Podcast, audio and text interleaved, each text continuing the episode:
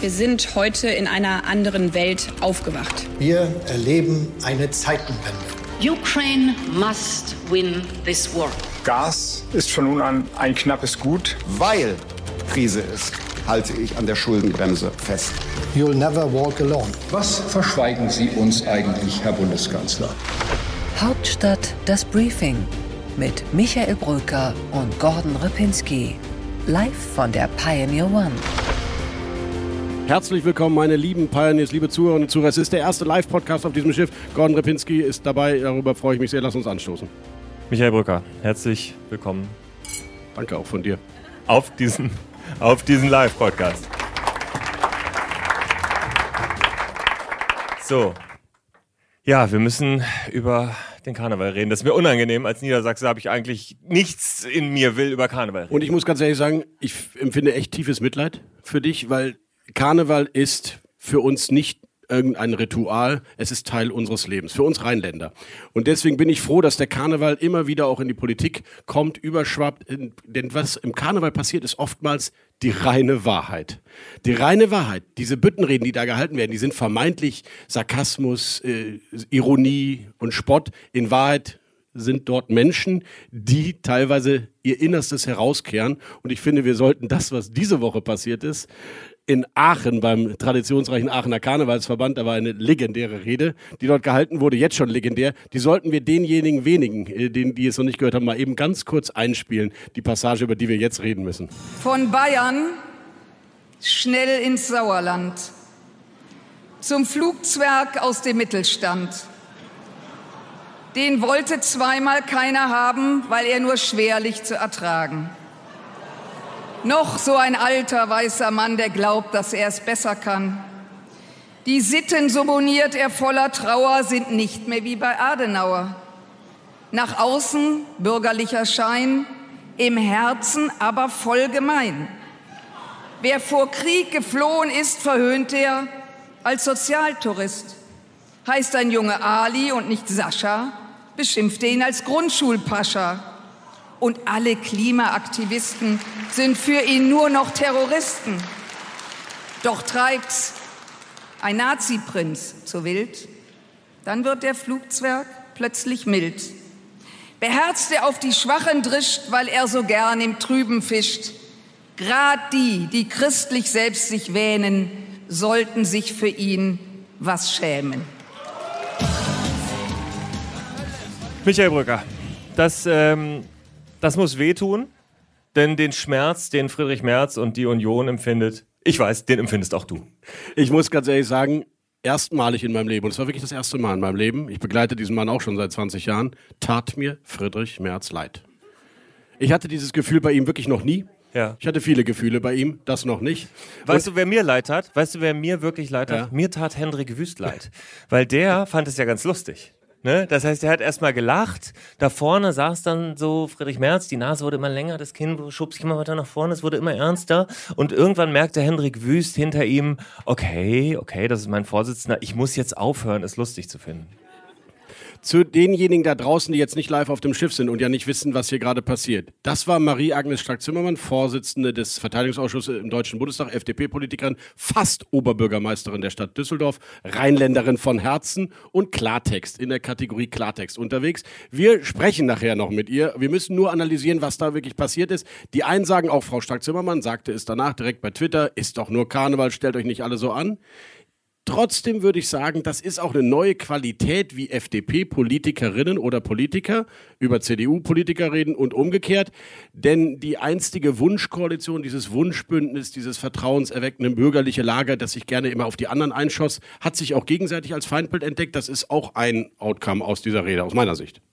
Das stimmt natürlich, aber was ich so verblüffend finde, wie mit jedem Shitstorm, erst durch den Widerspruch und erst durch das Kontra geben, wird ja das eigentliche Argument oder die, die Ursprungsaussage größer. Und deswegen wirklich nochmal einen von zehn Sternen an äh, CDU-Generalsekretär Mario Chaya, der die Entschuldigung verlangt hat und dadurch eigentlich erst die, den, den Candy Storm für Frau Strack-Zimmermann in die andere Richtung unterwegs äh, und auf den Weg gebracht hat. Also so ganz so war es nicht. Also der Candy Storm war vorher auch schon da. Das ist ein erfolgreicher Generalsekretär, muss man sagen. Ne? Ja, wir Chaya. reden ja jetzt über Frau Strack-Zimmermann und nicht über Mario Chaya. Das kann gleich ein anderer Gast hier an diesem Stuhl dann auch noch machen. Ja. Aber erstmal muss man wissen, Mario Chaya kommt aus Hellersdorf. Marzahn, ja. Hellersdorf ist, also weiter weg vom Karneval geht wirklich nicht. Ja. Das ist so wie Hannover. Oh.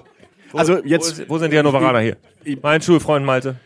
Auch muss, aus Hannover. Ich will nur sagen, also man muss den Karneval verstehen und dann kann man das auch alles einordnen. Und natürlich, was ich ja nie verstehe bei Politikern, eine Reaktion funktioniert ja nie, nämlich die des Getroffensein, die des Beleidigtseins. Das hat ja, das funktioniert ja schon zu Hause nicht, es funktioniert ja schon in unserer Beziehung nicht. Ja, naja gut, weil das ich jetzt halt alles absorbiere, was du mir an den Kopf wirfst. Nein, aber die, und du aus dem, aus, du bist ja schon aus dem Raum raus, während ich das noch verarbeite. Die ideale Reaktion auf deine Vorwürfe für mich ist auch immer wieder, if they go low, I go high.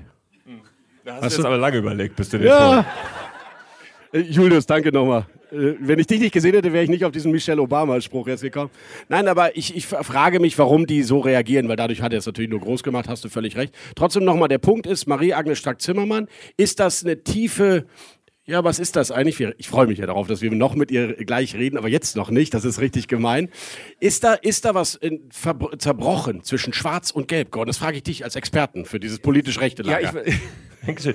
Es ist, ja, nee, es ist gut, dass es einer von uns beiden immerhin ausspricht. Ne? Das ist, weil du, du verschweigst es ja dann im Zweifel auch mal. Aber ich, dafür bin ich ja da, ne, für Klartext.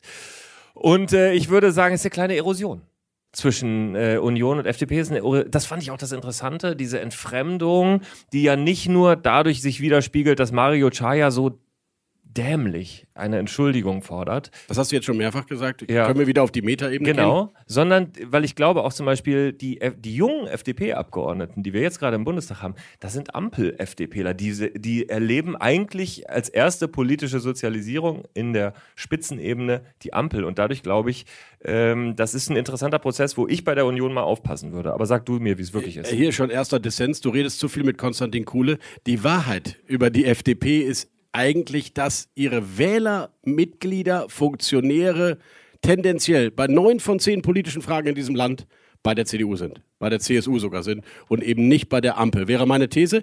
Ich glaube sogar, dass das in der Wählerschaft, so sehr ich Frau Strack-Zimmermann ja schätze, ich glaube, dass das kontraproduktiv ist, weil es auch ein bisschen das Problem zeigt, dass die FDP in dieser Ampel ja leidet wie ein Hund. Das ist die einzige Partei, die in dieser Koalition so genau, leidet wie so ein Hund. Die Wahlen letztes Jahr haben es gezeigt, in Schleswig-Holstein, Nordrhein-Westfalen. Wir werden sehen, was da in Berlin rauskommt bei Sebastian Schei. Aber die FDP fühlt sich in dieser Ampelkoalition schlicht nicht wohl. Und das zeigt sie jetzt dadurch, dass sie auch manchmal emotional überreagiert bei denjenigen, die sie eigentlich inhaltlich zu Recht angreifen. Denn immer dann, wenn die, wenn die CDU-Politiker zum Beispiel im Wirtschafts- und Finanzausschuss Fragen stellen an die Ampel, erlebt man den einen oder anderen FDP-Politiker, der heimlich klatscht und sagt, ja, wüsste ich auch gerne von meinem Wirtschaftsminister Ja, aber das Robert Interessante, Habeck. das Interessante ja, frag ist doch, noch mal nach, frag noch mal nach. Ja, aber richtig. Michael, die, die manchmal FDP schieben die denen die Fragen zu an Robert Genau, Habeck. aber die FDP macht ja eine ganz verrückte Erfahrung gerade in dieser Koalition. Man schafft Bürokratie ab, äh, Planung welche, welche? wird, Planung wird nicht. beschleunigt, Planung wird beschleunigt. Etwas, was die Ampel jetzt schafft, was vorher äh, mit der Union nicht passiert ist. Das gleiche Verkleinerung des Bundestages, echter äh, äh, ein echter großer Reformschritt. Auch das mit der Union vorher nicht möglich. Also das heißt, das ist eine völlig neue Erfahrung, dass man auch mal macht. Gordon, im Kern ist die FDP eine staatsferne, wirtschaftsliberale Partei, die natürlich auch gesellschaftspolitisch sozialliberal ist und immer war. Aber es ist eben nicht, wie Angela Merkel es mal bei der CDU gesagt hat, wir haben drei gleichberechtigte Wurzeln. Die sozialliberale Wurzel ist aus meiner Sicht innerhalb der FDP Wählerschaft, Mitgliedschaft und die letzten Wahlen haben es ja gezeigt, ist nicht die dominierende Wurzel. Und ich glaube, dass die FDP sich damit beschädigt, wenn sie sich zu sehr jetzt zum Beispiel auf Friedrich Merz konzentriert, der natürlich für viele Jungliberale vielleicht ein Problem da ist, aber bei, bei seinen Inhalten würde jedes FDP-Mitglied in Deutschland sagen, neun von zehn Punkten, außer dem Pascha vielleicht, äh, was Friedrich Merz unterschreibt, unterschreiben wir auch. We, we, will see. Ich glaube, in der Tendenz hast du recht, neun von zehn glaube ich nicht, aber äh, äh, egal. Trotzdem ist es ungeschickt, dass sich Union und FDP entzweien. Äh, und das hat ja nicht nur etwas mit Friedrich Merz oder mit der FDP zu tun, sondern auch mit jemandem aus dem Norden.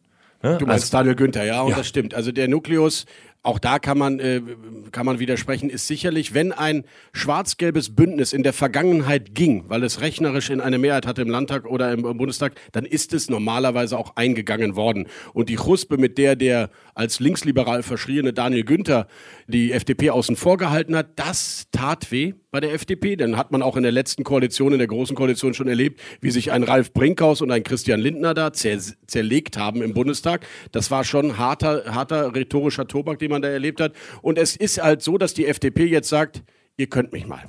Das ist in Wahrheit die, die Attitüde der FDP ist, ihr könnt mich mal, wir machen keinerlei Koalitionswahlkämpfe mehr, wir sind eine eigenständige Partei, wir sind die FDP, jetzt machen wir das mit der Ampel, ging nicht anders, ihr habt es ja nicht hingekriegt mit eurem Armin Laschet, Klammer auf, stimmt, Klammer zu.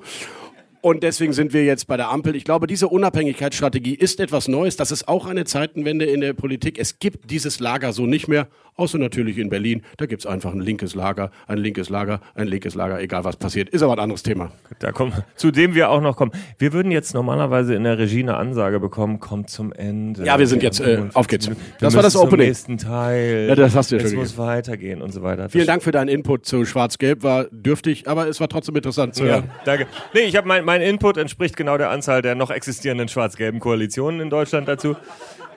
Null. Also, wunderbar. Äh, worauf einigen wir uns? Auf ähm, Olaf Scholz und Christian Lindner haben sich trotzdem gefunden. Ja, ist ein, ist ein guter Punkt.